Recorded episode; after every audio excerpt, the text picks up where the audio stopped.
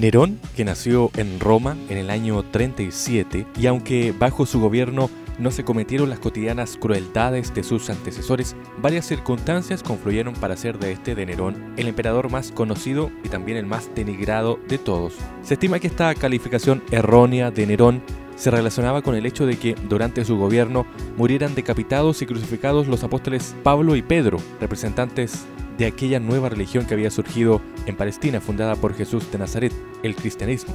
A partir de este hecho, la historia cristiana lo consideraría como el precursor de las persecuciones posteriores a los seguidores del cristianismo. Hay que decir eso sí, por ejemplo, que Popea, su esposa, en todos sus viajes se hacía seguir por un rebaño de 300 burras, que cada mañana eran ordeñadas y así podía llenar su bañera de plata para su hidratante baño matutino. También se supone que Nerón fue el inventor del sorbete, mandaba a sus corredores más veloces a que le trajeran nieve de las montañas, que luego mezclaba con pulpa de frutas y miel.